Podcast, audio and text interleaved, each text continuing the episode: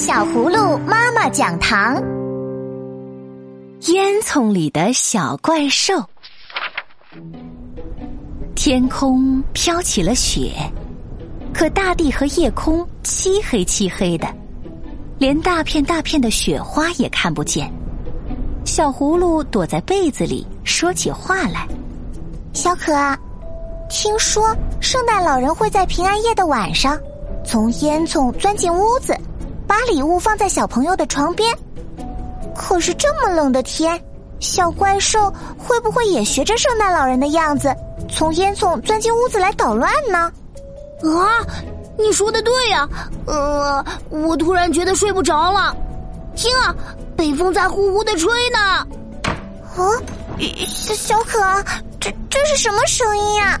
我感觉好害怕呀！是不是小怪兽从烟囱钻进屋子里来啦？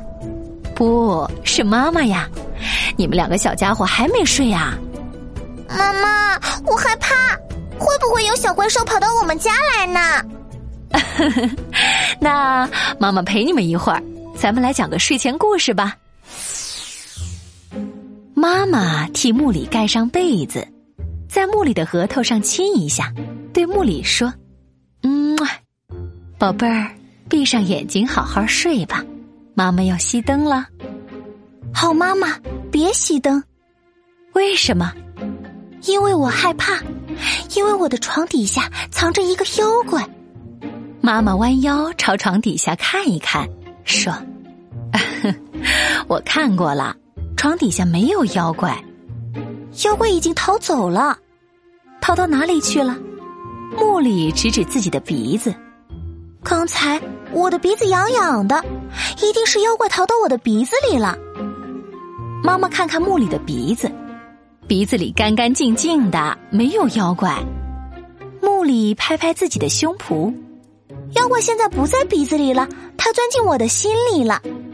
我翻个跟头，看看妖怪会不会掉出来。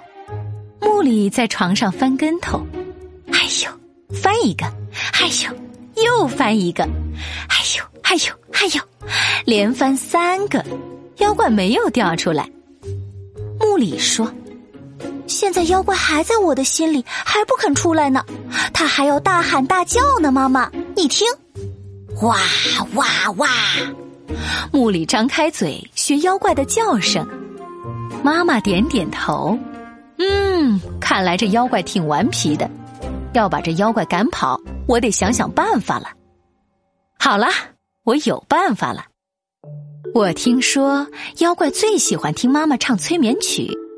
木里，你静静的躺着别动，我轻轻的唱一首催眠曲，唱给你听，也唱给妖怪听。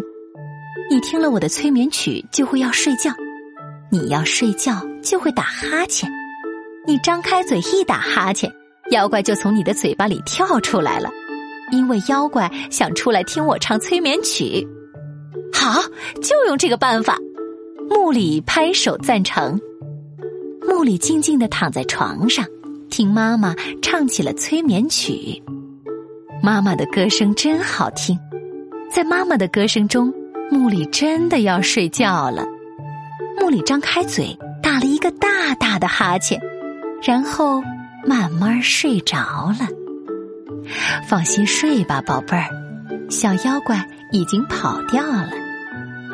妈妈熄了灯。走出木里的房间，留下木里在香甜的睡梦里。怎么样？还觉得害怕吗？不，我觉得有些困了，妈妈。啊，屋子里好温暖呀。小怪兽呢？不知道，或许它找不到家了。如果它很冷，我们就邀请它到我们家的火炉旁睡下。千万别从烟囱钻进来，那样会变黑变脏啦。好的，如果他来了，我会告诉他在温暖的火炉边睡下，不要发出声音打扰大家。现在你们安心的睡吧。美丽的幻想进入梦乡就会变成美梦，奇怪的想法进入梦乡就会变成怪梦。小朋友。你是不是也有夜晚睡不着的时候呢？不过，噩梦是没有办法伤害人的，美梦却会陪伴着我们一直到天亮。睡吧，睡吧，妈妈在身边，她不仅陪伴着我们每一夜的好梦，还陪伴着我们快乐的成长。